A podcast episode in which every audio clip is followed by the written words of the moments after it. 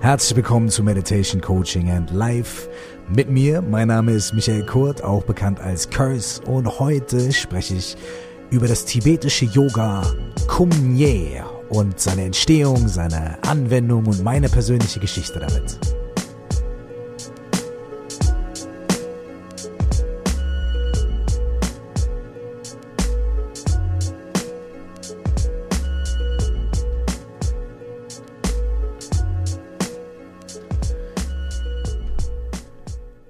Viele von uns machen Yoga oder vielleicht einige, vielleicht machen auch nur einige von uns Yoga, ja.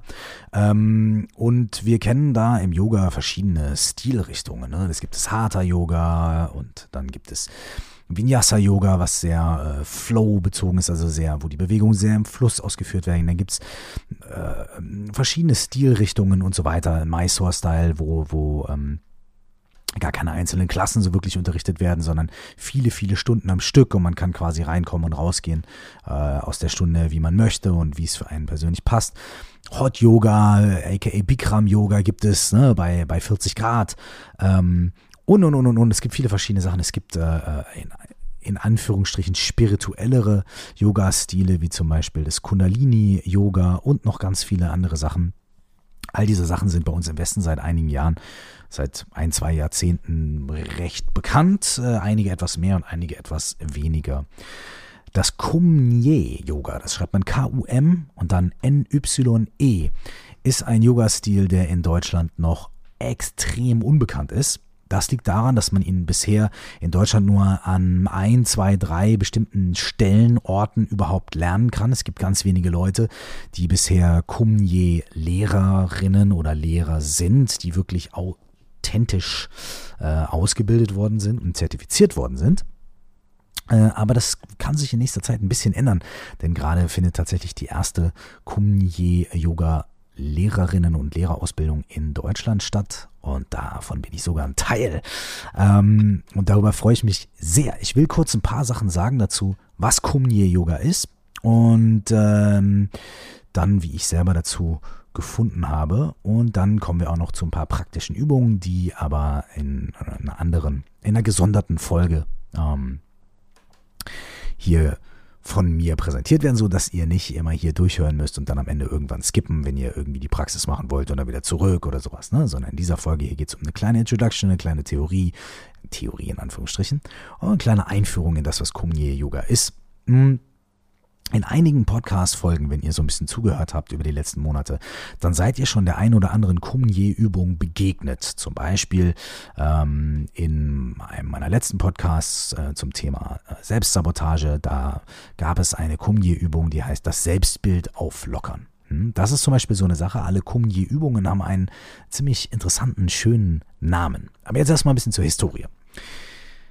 Das Kumye ist in den Westen gekommen, Ende der 60er Jahre, durch einen tibetischen Lama. Ähm, der heißt Tatang Tulku Rinpoche. Der lebt immer noch und der lebt in Kalifornien und er ist damals aus Tibet über Indien nach Kalifornien gekommen. Einer der ersten ähm, tibetischen Lamas, die in den Westen gekommen sind.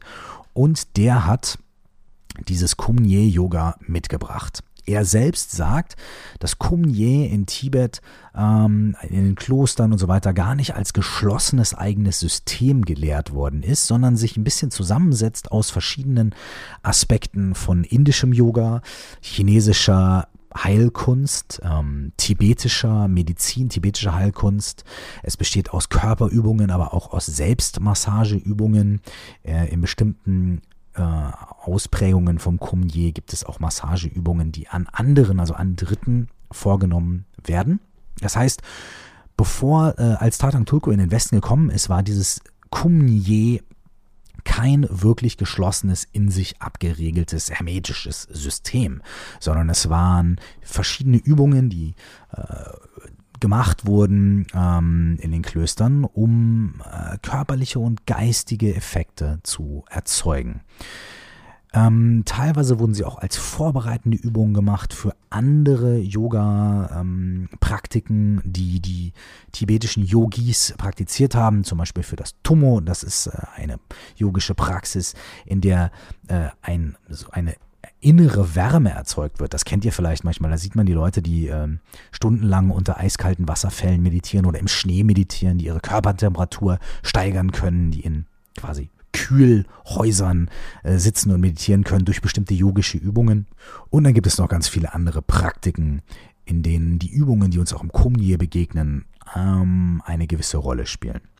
Tatang Tulku ist dann in den Westen gekommen und hat angefangen, westliche Schüler zu unterrichten in Meditation, buddhistischer Psychologie und äh, verschiedenen mh, mm, Aspekten des tibetischen Buddhismus. Und er hat relativ schnell festgestellt, dass ähm, wir im Westen extrem in unseren Köpfen sind und extrem äh, viel denken und überlegen und hin und her springen gedanklich und ganz oft wenig Verbindung zu unserem Körper haben und auch wenig ein Gefühl dafür haben, wie unser Geist und unser Körper zusammen funktionieren.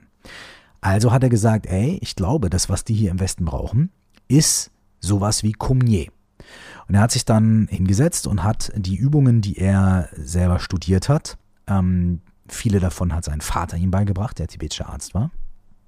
Und er hat diese Übungen genommen und sie systematisiert ähm, hat sie äh, in bestimmte Übungssequenzen gepackt, beziehungsweise nicht Sequenzen, sondern in bestimmte äh, Kategorien gepackt ja? ähm, und hat äh, sie ähm, auf eine Art und Weise äh, systematisiert, die den Menschen im Westen einen einfachen Zugang verschafft. Ähm, dann hat er angefangen, zu unterrichten. Am Anfang wurde also das Kumye-System, wie Tadang Tulku es rübergebracht hat aus Tibet, nur an seine direkten Schüler unterrichtet. Äh, Ende der 60er, Anfang der 70er ging das los.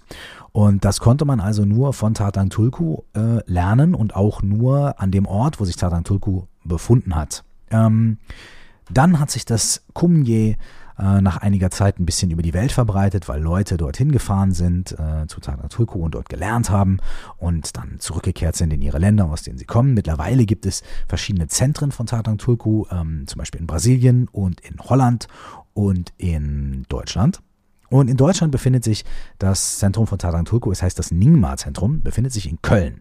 Das heißt, wenn ihr in Köln oder der Umgebung wohnt und ihr habt Bock auf Kumye, nach diesem äh, kleinen Intro hier oder auch äh, nach den folgenden äh, Podcasts, in denen wir ein bisschen zusammen die Übungen machen. Dann könnt ihr in Köln ähm, in das Ningma-Zentrum gehen und dort regelmäßig Kumye üben. Die haben offene Stunden mehrmals die Woche und die haben Kumye-Seminare und Workshops und so weiter.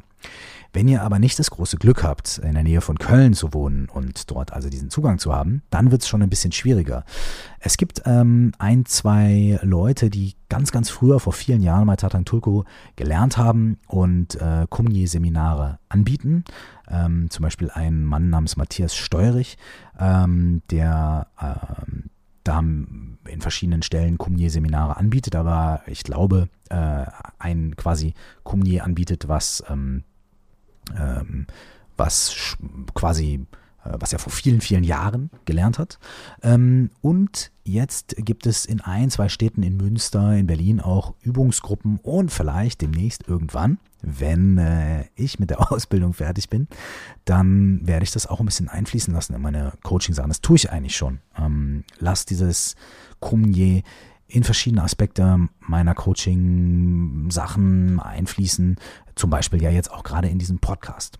So, der Grund, warum ich das tue, ist, weil ich ganz ehrlich sagen muss, dass ich meilenweit davon entfernt gewesen bin, ähm, in irgendeiner Weise äh, mich für tibetisches Yoga zu interessieren oder zu begeistern. Ähm, mir lag das sehr, sehr fern. Ich habe ein paar Vinyasa-Stunden gemacht und fand es immer ganz interessant, aber ich konnte mich nie da durchringen, irgendwie länger bei der Stange zu bleiben. Äh, ich habe immer irgendwie Sachen gebraucht mit mehr Action. Ja? Und wenn man zum ersten Mal das Kumye-Yoga sieht, dann wird einem auffallen, die Leute bewegen sich da bei den meisten Übungen äh, sehr langsam. Bei mir hat es dadurch angefangen, dass ich, ähm, als ich mich auf die Reise gemacht habe, Meditation zu lernen, mich mit dem Buddhismus zu beschäftigen, habe ich in Köln gewohnt und dann bin ich also auch in diesem Nyingma-Zentrum in Köln gelandet. Und habe dann da gesessen und habe meditiert und äh, irgendwann hieß es dann, hey, äh, ich war wahrscheinlich einer von diesen typischen Westlern, äh, die Tatang Tulku damals beschrieben hat. Hey, äh, du machst dir so viel Gedanken, du bist so sehr in deinem Kopf, ähm, du hast so viele Konzepte und Ideen und äh, du musst mal ein bisschen langsamer äh, werden, so, musst mal ein bisschen calming down, ein bisschen relaxen. Warum machst du nicht mal ein bisschen Kumye-Yoga, bevor du anfängst, dich hinzusetzen und zu meditieren und wieder in deinen Kopf zu gehen oder so, oder Gefahr läufst, in deinen Kopf zu gehen? Mach doch mal Kumye. Und dann habe ich das mal ausprobiert und als ich das gesehen habe, beim ersten Mal habe ich gedacht, ach Herr Jemine, was machen wir denn hier für ein Rentner-Yoga? Ja, und saß an deiner Stunde und alle bewegten sich langsam und oh, das war wirklich, boah, alter Schwede. Also es war nicht so begeisternd für mich, muss ich ganz ehrlich sagen. Und dann wie das manchmal so ist im, im buddhistischen Schulen, äh, da, da ist es nicht so, da kommt man hin und dann kriegt einen großen Blumenstrauß präsentiert und dann kann man machen, was man will, sondern man bekommt schon so ein kleines bisschen eine Richtung vorgegeben. Das wird dann so auf sanfte, aber nachdrückliche Weise äh, werden einem manchmal Empfehlungen ausgesprochen, ja, so was, was man denn mal vielleicht mal machen sollte. Und so war es dann bei mir halt, äh, dass mir gesagt wurde, ja, also ganz ehrlich, wenn du Meditation äh, tiefer lernen möchtest, da weiter einsteigen möchtest, äh, kannst du machen, aber du musst vorher, du musst vorher äh, erstmal ein Semester Kumye lernen. Und dann, dann kannst du zu den Meditationskursen gehen. Du kannst in die offene Meditation kommen, aber so richtig einsteigen, so in die ganze, das ganze Meditationsgame, äh, das, äh, das kannst du erst, wenn du vorher Kumye gemacht Ich wurde quasi erpresst. Ich wurde in das Kumye hinein erpresst. Und es ist das Beste, was mir passieren konnte. Ich habe also quasi verordnet bekommen, wie von einem Arzt, ähm, mich da mal drauf einzulassen. Und die ersten paar Male war es echt, also es war nicht schlimm, aber es war, ähm, ja, wie soll ich sagen, unspektakulär. Die Bewegungen im Kumye sind recht langsam. Man verbindet sich mit dem Atem, man hält eine konstante Aufmerksamkeit für den Atem und für die, vor, für die inneren Bewegungen aufrecht. Das heißt, man schaut auf das, was im Körper passiert, im Geist passiert, während man die Übungen macht. Und man sitzt auch viel und meditiert viel. Wie gesagt, am Anfang war das relativ unspektakulär, aber nach ein paar Mal hat Kumye angefangen bei mir was zu bewirken.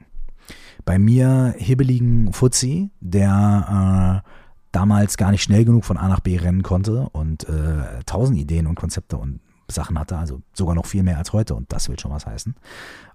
Und Kumye hat angefangen, seine Wirkung zu tun.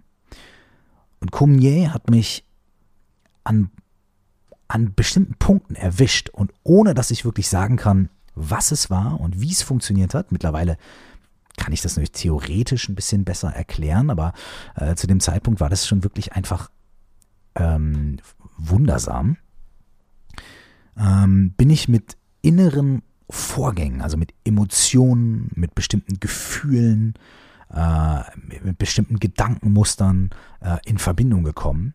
Und das war heavy. Also es war manchmal sehr, sehr energetisch und beflügelnd. Manchmal war das sehr zäh. Aber ich bin dort inneren Vorgängen und inneren Widerständen begegnet, wie ich es mir gar nicht ähm, erklären konnte, dass das durch so eine körperliche Übung geht, dass das durch so ein, in Anführungsstrichen, Rentner-Yoga überhaupt möglich ist. Und in den darauffolgenden Monaten habe ich weitergemacht und habe dann nicht nur ein Semester Kumni gemacht, sondern ich glaube vier oder fünf, bis ich dann aus Köln weggezogen bin. Und bin immer mehr mit diesem Kumni in Kontakt gekommen und es war wirklich begeisternd. Und vor anderthalb Jahren ähm, hieß es dann, dass die erste Lehrerausbildung für Communier in Deutschland angeboten wird. Und dann war ich sofort am Start. Das mal so ein bisschen zu der kleinen ähm, Hintergrundstory, ähm, wie sich das bei mir mit Kumnier entwickelt hat. In den letzten Jahren war Kumnier für mich immer eine Hassliebe. Ähm, ich weiß genau, dass mir das wahnsinnig gut tut, dass dort viel passiert. Es tut mir nicht nur oberflächlich Oberflächlich tut es mir nicht nur gut, sondern oberflächlich ist es auch sehr herausfordernd manchmal. Äh, begegne ich auch äh, Gefühlen von Wut oder das ist sehr tricky. Aber darunter oder im Fazit ist es etwas, was sehr nährend ist für mich, was mir sehr gut tut, was mir sehr die Augen geöffnet hat für neue Dinge, neue Erfahrungen und das ist etwas, was ich sehr, sehr zu schätzen weiß. Und mein ganzes Ding hier bei diesem Podcast ist ja auch zu sagen, Dinge, die mir begegnen, Dinge, die ich auf meinem Weg kennengelernt habe, sei es über das Coaching, sei es über die Meditation, sei es über Sachen, die ich gehört habe, Menschen, die mir begegnet sind, äh, Dinge, die mich begeistert haben ähm, und die bei mir Spuren im Leben hinterlassen haben, die, denen möchte ich nachspüren, da möchte ich nachforschen und das möchte ich dann vielleicht auch einfach mit euch teilen. Und das Kumye ist extrem etwas, was genau das bei mir im Leben ähm, bewirkt hat. Und deswegen teile ich das mit euch. So, was passiert jetzt also genau beim Kumye? Es ist nicht so ganz ähm, einfach in wenigen Worten zu beschreiben. Hm, ich versuche es aber einfach mal, ohne Anspruch auf äh, Komplettheit. Ja, und äh, ne? nur so ein kleiner Einblick. Im Kumye, äh, Kumye setzt sich aus den zwei Worten äh, Ku und Ye zusammen. Ähm, und das eine Wort bedeutet Körper. Es bedeutet aber nicht nur, also Ku bedeutet Körper, es bedeutet aber nicht nur der physische Körper, sondern es bedeutet im weitesten Sinne auch unseren Energiekörper. Ähm, und das ist jetzt ein Begriff, der sich erstmal relativ esoterisch anhört, aber es ist ähm, relativ leicht zu beschreiben. Ähm, vielleicht könnt ihr das ja auch mal ausprobieren mit einem Menschen, den ihr kennt. Ähm, und zwar ähm, wenn ihr einen Raum betretet oder wenn ihr euch irgendwo gegenüber sitzt im Raum äh, mit einem anderen Menschen oder anderen Menschen, dann macht es doch mal so, steht mal auf und geht auf eine andere Person zu. Und irgendwann in einem bestimmten physischen Abstand, also Meter, drei Meter, halb Meter, werdet ihr merken, dass ihr irgendwie das Feld dieser Person betretet. Die Person wird entweder auf euch zugehen oder sie wird zu, sich zurückziehen oder sie wird misstrauisch sein oder irgendwas wird passieren und ihr werdet es merken, die Person werdet es merken und das ist der Punkt, an dem ihr das Q voneinander betretet. Das könnte man so sagen. Hört sich esoterisch an, aber probiert es mal aus. Dieses Q ähm, ist nicht immer gleich. Wenn wir sehr angespannt sind, wenn wir sehr nervös sind, wenn wir unter Stress stehen, dann zieht sich dieses Kuh irgendwie zusammen. So, der, man, man hat nicht so viel Raum, den man einnehmen kann oder möchte. Wenn wir ganz entspannt sind oder so, dann weitet sich dieses Kuh. Ja, das hat auch nichts damit zu tun, ob es uns angenehm ist, wenn jemand da hineintritt. Ne? Also wenn wir ganz großes, weites, entspanntes Kuh haben, dann kann es trotzdem, äh, dann kann es trotzdem sehr angenehm sein, wenn äh, Leute da reintreten. Ähm, und umgekehrt. Ja, probiert es einfach mal aus, diese Sache mit dem Kuh. Unterm Strich kann man sagen, es ist eine Erfahrung von persönlichem Raum, von persönlichem Space, äh, der über den physischen Körper hinausgeht, aber zum physischen Körper irgendwie dazugehört, mit dem physischen Körper verbunden ist. Und Nye bedeutet Massage, innere Massage. Das heißt, was Kumye macht, ist durch Atmung, durch Bewegung und durch Aufmerksamkeit findet eine Art innere Massage unseres Körpers und unseres Kuhkörpers statt. Das ist die ganze Magie hinter dem Wort äh, oder hinter den zwei Worten Kumye, hinter dem Namen Kumye. Kumye sind ähm, sehr einfache Bewegungen, die von jeder Frau, jedem Mann im normalen gesundheitlichen Zustand ganz einfach ausgeführt werden können. Man muss nicht sonderlich sportlich sein, man muss keine große Vorerfahrung haben. Es geht nicht darum, irgendwelche Asanas wahnsinnig gut zu halten, die Füße richtig zu platzieren oder irgendwie den Millimeter äh, korrekter in die Beugung zu gehen oder die Streckung zu gehen. Dafür gibt es andere Yoga-Stile. Denn äh, das ist nicht der primäre Fokus im Kumye. Der primäre Fokus im Kumye ist, durch die Bewegung des Körpers innere Gefühle und Regungen zu stimulieren. Innere Empfindungen zu wecken, zu stimulieren denen die Möglichkeit geben, sich auszudrücken, Raum zu geben. Und dann durch die Präsenz im Atmen und im Fühlen diese inneren Gefühle und, und Dinge wahrzunehmen und zu schauen, was mit ihnen passiert. In einem weiteren Schritt kann man diese Gefühle auch dann ausdehnen, zusammenziehen, verschieben, Dinge mit denen machen und ein bisschen experimentieren und gucken, was passiert. Ähm, aber als allererstes geht es erstmal darum, diese Empfindungen äh, zu erwecken, da sein zu lassen, wahrzunehmen und in einen Fluss zu bringen, in dem sie nicht blockiert sind, in dem wir nicht blockiert sind, sondern in dem diese Empfindungen und Gefühle, dieser Austausch frei fließen kann.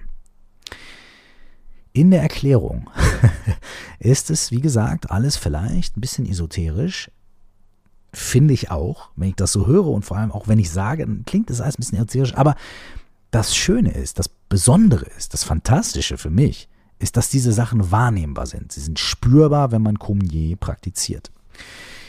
Ich ähm, würde gerne ein paar Sachen vorlesen aus äh, einem Buch.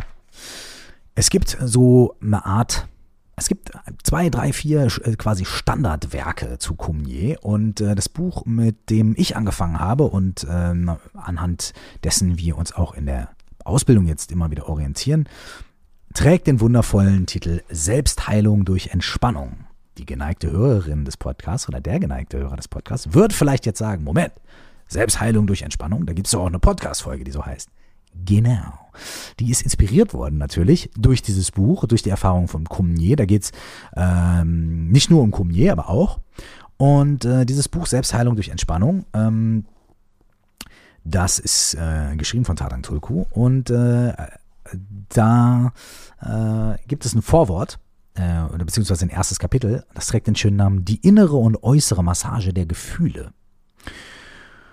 Und da erzählt Tatan Turko so ein kleines bisschen, ähm, worum es sich bei Kumni handelt. Ich möchte es jetzt äh, auszugsweise vorlesen und äh, danach können wir ein paar Kumni-Übungen machen in der nächsten Folge und dann gebe ich euch noch einen kurzen Hinweis darauf, wo ihr, wenn ihr kurz entschlossen seid ähm, und diesen Podcast nicht erst ähm, viel später hört, als dass ich ihn aufnehme, wo ihr äh, noch Kumye jetzt kurz entschlossen erleben könnt. Anyways, erstmal gehen wir zu Tadang Tulku, äh, die innere und äußere Massage der Gefühle aus dem Buch Selbstheilung durch Entspannung.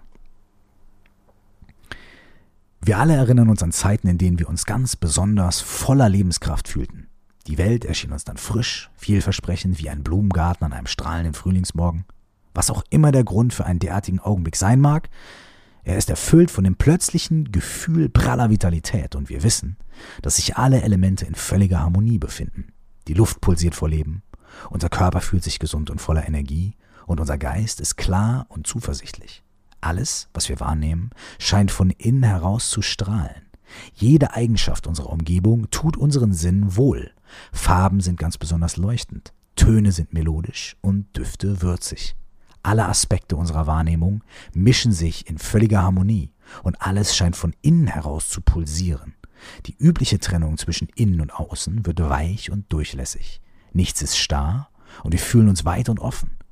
Alle unsere Tätigkeiten fallen uns leicht und sind der jeweiligen Situation angemessen. Kleine Bemerkung des Vorlesers.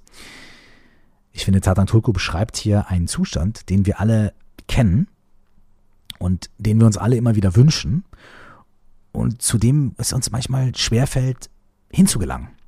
Ja? Also Tatankurku schreibt weiter. Der Kern dieser Erfahrung ist das Gleichgewicht. Daraus erwächst uns ein tiefes Gefühl der Stärke und Erquickung. Es ist weit mehr als das Gefühl, welches wir im Allgemeinen als Glück bezeichnen. Kumye ist die Kunst, ein derartiges Gleichgewicht zu entwickeln. Durch Entspannung entdecken wir eine völlig neue Art des Seins, eine Offenheit der Wahrnehmung, in der wir die Integration von Körper, Geist, Sinnen, Gefühlen und Umwelt genießen. Wir lernen die umfassende, ganzheitliche Qualität einer lebendigen Erfahrung zu schätzen. Der gesamte Körper fühlt sich so erfrischt an, als ob wir in reinem Quellwasser gebadet hätten. Nicht nur der physische Körper wird neu belebt, sondern auch der Geist und alle Sinne, Sinneseindrücke und Gedanken erwachen zu neuem Leben. Jede Tätigkeit ist wohltuend entkrampft, selbst das Laufen oder das Essen. Die Probleme unseres Lebens lösen sich und wir werden gesund und ausgeglichen. Hier nochmal eine Anmerkung des Vorlesers. Was für ein Versprechen, ja? Was für ein Versprechen. Okay, weiter geht's. Der Schlüssel sowohl zu unserer inneren Integration als auch einer ausgeglichenen Beziehung zur Umwelt liegt in unseren Gefühlen und Empfindungen. Wir können Körper und Geist dadurch stärken und heilen, dass wir unsere Gefühle ganz tief empfinden und den fließenden Rhythmus ausweiten, den sie uns vermitteln, denn sie sind verbunden mit der Vitalität des gesamten Universums. Durch Entspannung erwecken wir Gefühle zum Leben, sich dann ausweiten und verstärken, bis wir allmählich ein tiefes, alles durchdringendes Energiefeld wahrnehmen können, das sich sowohl innerhalb unseres Körpers als auch jenseits seiner Begrenzungen erstreckt. Diese Energie kann sich in unserem Inneren selbst anregen und uns so in unserem täglichen Leben Kraft und Vitalität verleihen. Unsere Empfindungen werden immer wieder von neuem aufgefrischt, sodass wir einfühlsam und stark werden und unsere Empfindungen tief und kraftvoll. Auch unser Geist wird klarer und wir entdecken, was Ausgeglichenheit bedeutet. Das ähm, ist na, die erste Seite, die ersten anderthalb Seiten, mit denen Tatang Tulku das Buch Kumye Selbstheilung durch Entspannung beginnt. Und wenn man sich diese Worte mal auf der Zunge oder im Geist zergehen lässt, stecken da so viele Sachen drin, so viele ähm, krasse Ansagen, äh, dass man sagen könnte, uiuiuiui, oder man sagt, wow, da gucke ich mal, was dahinter steckt. Und das probiere ich mal aus so wie ich das damals gemacht habe, als ich in die Rentner-Yoga-Klasse gegangen bin, gedacht habe, was wollen die von mir? Und nach ein paar Mal gemerkt habe, wow, da passiert was. Ich hoffe, ihr hattet ein kleines bisschen Spaß äh, mit dieser Einführung in das Kumye. Ähm, vielleicht habt ihr das Gefühl, das ist gar nichts für euch. Das ist absolut okay, gar kein Problem. Es ist äh, keine Allheillösung für irgendwie alles und ich muss jetzt auch nicht jedem Menschen sagen, du musst unbedingt Kumye machen und ich bin ja auch kein äh, Lehrer in einem buddhistischen Zentrum und gebe hier keine, sagen wir mal, nachdrücklichen äh, Empfehlungen, sondern ähm, ich teile einfach nur ein bisschen mit, was ich erlebt habe und was mich begeistert. Und vielleicht gibt es die ein oder andere von euch oder den einen oder anderen von euch, der Interesse daran hat und Spaß daran hat. So, Bevor wir in der nächsten Folge jetzt äh, zum Kumye-Üben ein bisschen kommen, noch eine letzte Empfehlung. Wenn ihr Kumye lernen möchtet, habt ihr ganz schnell und direkt sofort mehrere Möglichkeiten. Als allererstes, wenn ihr diesen Podcast quasi sehr zügig hört und ähm, kurz entschlossen seid, dann könnt ihr in Berlin am Wochenende vom ähm, 7. und 8. Oktober 2017. Ja, das ist der Samstag und der Sonntag. 7. und 8. Oktober 2017 in Berlin ein Einführungswochenende in Kumye machen. Das Ganze findet in Berlin im Prenzlauer Berg statt.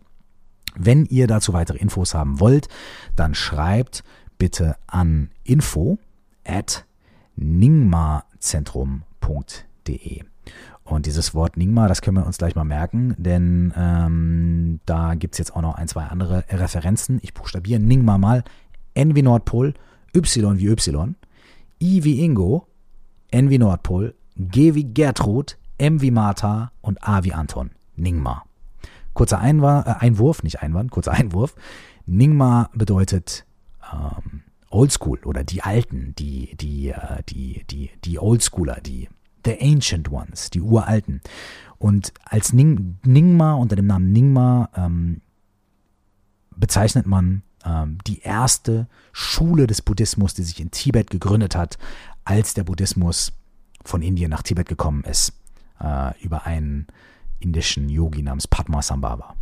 Äh, die ersten äh, Menschen in Tibet, die diesen Buddhismus nach Padmasambhava praktiziert haben, werden Nyingma genannt und diese Schule ist bis heute erhalten. Ähm, also, ihr könnt dieses Wochenende, 7. und 8. Oktober, äh, in Berlin, ähm, Kumye Introduction Weekend machen.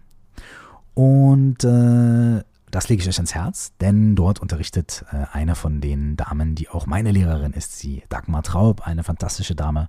Also info at ningmazentrum.de, wenn ihr kurz entschlossen da noch teilnehmen möchtet.